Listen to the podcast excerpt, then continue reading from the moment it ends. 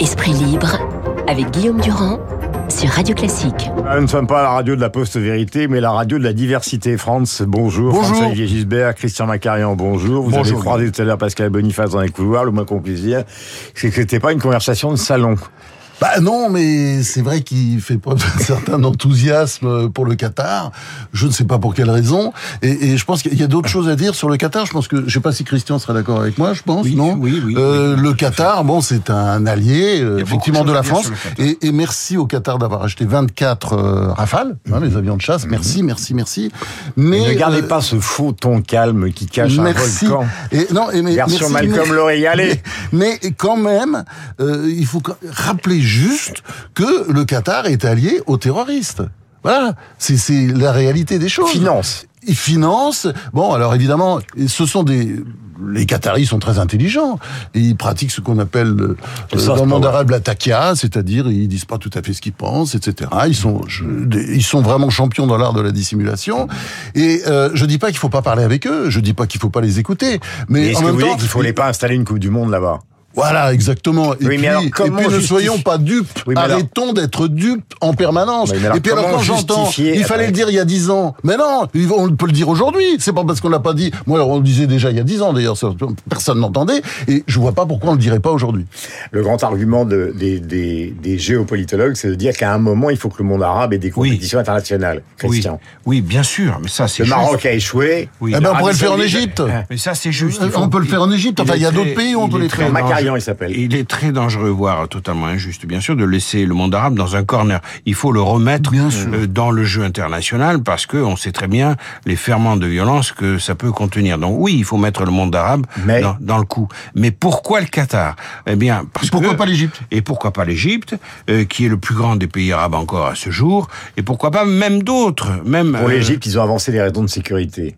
Oui, mais vous avez des pays euh, tout à fait calmes euh, qui restent extrêmement traditionnels, comme le sultanat d'Oman, Oui, par exemple. Euh, où vous avez même à côté du Qatar les Émirats, euh, qui sont quand même un peu plus présentables euh, pour des tas de raisons. Pourquoi le Qatar? Abu Dhabi, que- le Koweït. euh, Exactement, Le exactement, le Koweït aussi. Mais pourquoi le Qatar? Parce que on est dans un phénomène télévisuel et qu'il y a un miracle télévisuel Mm. qui a été accompli par le Qatar. Ce miracle s'appelle Al Jazeera. Mm. Au début des années 2000, quand on a lancé cette télé qui est aujourd'hui number one dans toutes les banlieues de France, de Berlin, euh, de Londres et, et d'ailleurs, eh bien, euh, le Qatar a acquis, euh, chemin faisant, une légitimité qui fait qu'on l'a amené, eh ben oui, à, à accueillir la- la- le, le- le- le Et- et football. quand même un petit point, parce que c'est c'est vrai que le Qatar est allié des Mm. terroristes, hein, finance les terroristes, mais je rajoute un point aussi, c'est qu'il est l'allié de la Turquie. Et euh, la Turquie, je suis désolé de le dire, mais il faut quand même... euh, bon, c'est vrai qu'il y a l'Ukraine et il y a beaucoup de problèmes dans le monde aujourd'hui, mais on va avoir un problème à terme avec la Turquie. Il y a des élections qui arrivent, c'est très mal, c'est très mal barré pour pour euh, Erdogan, et parce qu'il y a un taux d'inflation de 100%. Au moins, d'au moins 100%, et peut-être, vous n'avez pas le droit de l'écrire, sinon vous risquez d'aller en prison. Quand vous êtes dans la presse, vous n'avez pas le droit de dire c'est peut-être 150 ou 200%. Hein Donc, c'est, le, le chiffre officiel, c'est 85%, et c'est vraisemblablement plus. Qu'est-ce qu'il va faire élections Mais évidemment, il va essayer de faire une guerre. Mais, et alors, il y a plusieurs cibles, il y a plusieurs possibilités, mais ça aussi, c'est un sujet. Et c'est l'allié principal du Qatar qui finance la Turquie. Question, RATP, cette grève qui emmerde tout le monde, euh, elle repose sur quoi? Alors c'est très simple, je vais vous dire. C'est un chiffre que j'ai lu nulle part. Moi, ça me fascine. C'est-à-dire, il y a cette grève, vous écoutez la radio, vous regardez la télé, et on vous dit pas la réalité, c'est quoi? Les salaires ont augmenté à la RATP de 5,2%. Et vous savez ce que c'est 5,2% Ce sont les prévisions en octobre de l'INSEE, qui est quand même sérieux, qui dit que en 2022, les- l'inflation augmentera de 5,2%. Les prix vont augmenter. Donc, si vous voulez, l'idée de faire une grève pour rattraper, c'est faux. C'est faux. Et, si vous voulez, c'est toujours la même histoire. C'est-à-dire, ces gens sont sur des points névralgiques, en profitent, font général grève euh, la veille des vacances. Là, c'est le grand week-end du, du, du 11 novembre. Et puis, je dirais surtout, il y a tous les phénomènes induits, c'est-à-dire les entreprises qui sont obligées de s'arrêter, de fermer. Enfin, tout ça est très malsain. C'est toujours la même chose. Vous savez, la France, on le répétera jamais assez, est championne du monde en matière de grève. Je crois qu'il faut toujours le rappeler. 100 114 jours, si on regarde la dernière décennie, 114 jours pour 1000 salariés, loin devant l'Espagne, 50 jours, devant le Royaume-Uni, 19 Et on devant ajouter la l'Allemagne. fiscalité la Oui. dépense publique. Non, puis alors attendez, bien sûr, et puis Et pas, puis- puis, puis, attendez, attendez, puis surtout, euh, euh, faut le rappeler quand même, ils ont oublié parce que les, les journalistes oublient toujours de le rappeler. Mais euh, à la RATP, on part à la retraite, je vous signale, à 55 ans. Euh, les Français moyens, c'est à 63 ans. Eux, c'est à 55 ans, et il y a encore des gens qui partent à la retraite à 50 ans, même si tout ça va changer parce que il paraît que les régimes spéciaux, c'est fini. Euh, question concernant le nouveau règlement de l'Assemblée, le retour à la veste, même s'il n'est pas question de revenir forcément euh, à la cravate. Est-ce que vous avez l'impression, Franck, vous qui connaissez la politique depuis des années avec Christian, qu'il existe dans le domaine de la politique une liturgie qu'il faut respecter, oui ou non? Macarian, aujourd'hui, il est Oui. déguisé en ministre. Franz, on dirait que c'est, il ressemble à un conseil des ministres israélien. Mais ce un jour, il fait 67 degrés. Ce n'est pas du formalisme, c'est le respect dû à la fonction, à l'électeur et à soi-même. C'est essentiel. Franz. Oui, moi, je suis d'accord. Absolument d'accord avec Christian, c'est-à-dire que euh, l'histoire du costard à l'Assemblée, ben, on peut pas avoir des. Déjà, on a des braillards. Euh, Je préfère les braillards en costard que les braillards euh, dépenaillés en t-shirt, par Mais exemple. vous avez si l'impression que peux- derrière le costard, il va y avoir une forme de d'asepsie justement des propos Alors, justement, ça, je pense qu'il n'y aura pas, mais surtout, je pense qu'il faut se poser la question du code de bonne conduite. Parce que, euh, bon, il y a eu l'histoire euh, de Grégoire de Fournas euh, la semaine dernière. Bon, finalement, ils sont dérangés. ils le bureau de l'Assemblée nationale était assez habile, c'est-à-dire on l'a condamné pour avoir provoqué du tumulte. Enfin, c'était la condamnation et pas sur les propos eux-mêmes. Parce que là, il commence à y avoir du côté de la présidence de l'Assemblée un petit problème, c'est-à-dire c'est le problème de la liberté d'expression.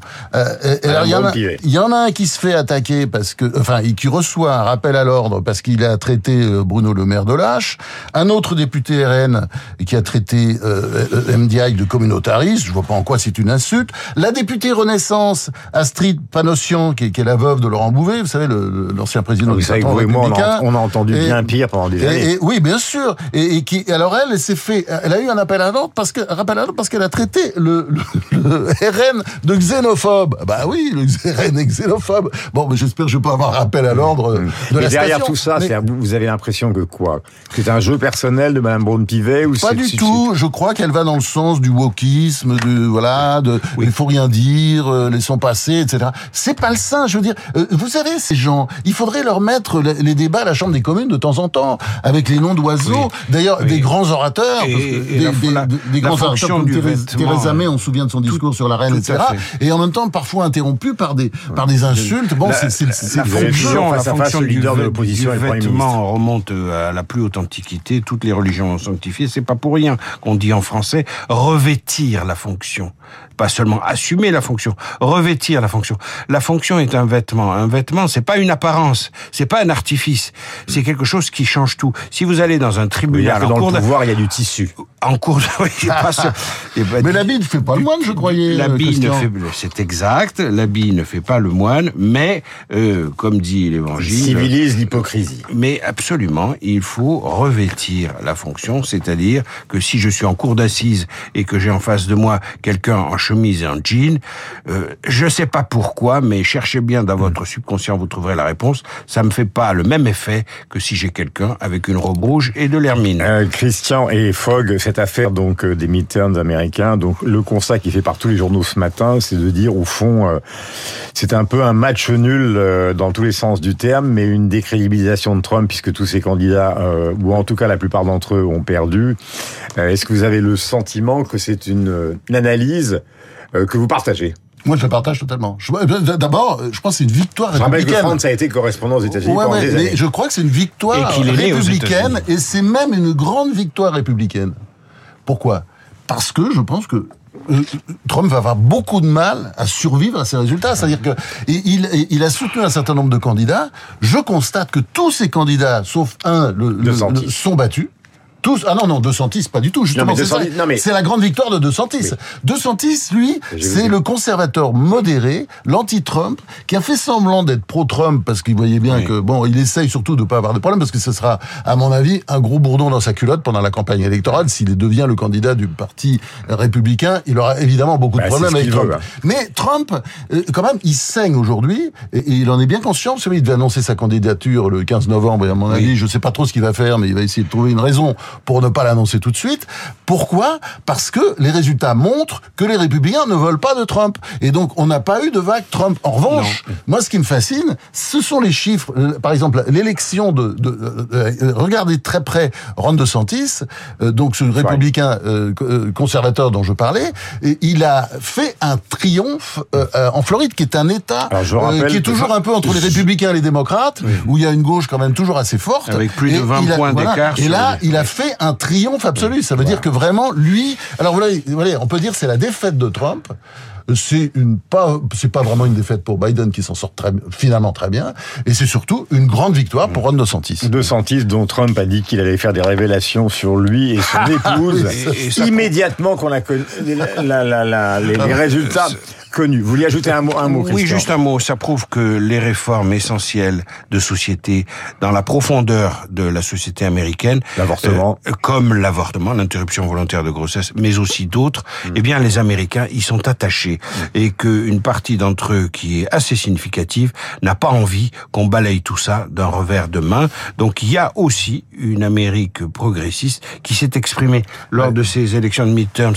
Et, et effectivement, Trump semble amorcer sa sortie du décor, effectivement, mais les démocrates euh, ont aussi encore une base. Puisque je Et- vous tiens, Christian. Attends, euh, attends, ils ont une base à, à ceci près quand même juste que euh, ça- on observe encore la confirmation du fait que euh, ça, ça marche beaucoup moins bien chez l'école bleue. C'est-à-dire sous Oui. la, la présidence Obama, l'école bleue se sont détachées. On l'a vu, ça a provoqué la réélection de Trump qui était élu en fait par les ouvriers, par une grande partie des ouvriers. C'est vrai. Et là, aujourd'hui, euh, les démocrates n'ont pas réussi à reprendre du terrain dans, sur, sur ce terreau qui, qui, euh, qui finalement est peut-être En, tout cas, le, le recul de. Biden est bien inférieur au recul qu'a subi Obama euh, en, en 2010, euh, et c'est en soi quand même un objet de satisfaction, même si Biden ne fait pas rêver l'Amérique, il faut le rappeler. Euh, Oui, si diversité, plus. disions-nous, euh, ce matin, vous vouliez nous parler, France, du dernier prix, enfin l'un des derniers prix littéraires donnés, qui est le prix interallié. Ah Pourquoi oui, mais quel me dit bon, Il y a eu un bon prix aussi, c'était le prix Essai Renaudot, euh, décerné à, je crois, Guillaume Durand, non? C'est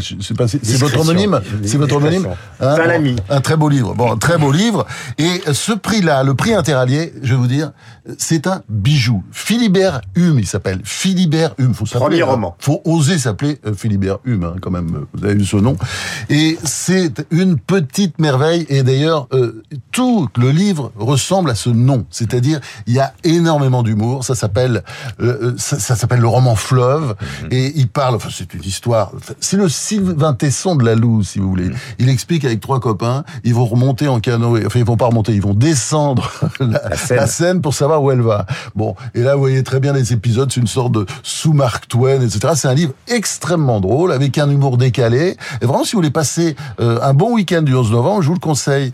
Euh, le roman Fleuve de Philibert Hume, euh, futur grand écrivain, vous allez voir, déjà là c'est un coup de maître, hein. c'est vraiment un coup de maître ce livre et euh, bravo au prix interallié, de, enfin au jury interallié de lui avoir, de lui avoir décerné le prix pour le roman Fleuve aux éditions Les Équateurs. Philibert Hume, vous entendrez parler de lui, vous verrez. Plus tard. hein. 8h56, C'est pas François-Olivier fini. Gilbert, Christian Macarian.